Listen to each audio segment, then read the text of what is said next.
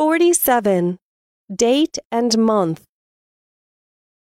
January, February, March, April, May, June, July, August, September, October, November, December.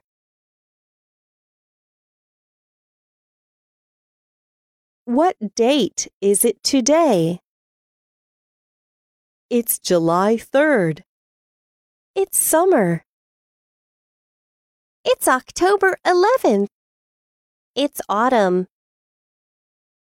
It's December 2nd. It's winter.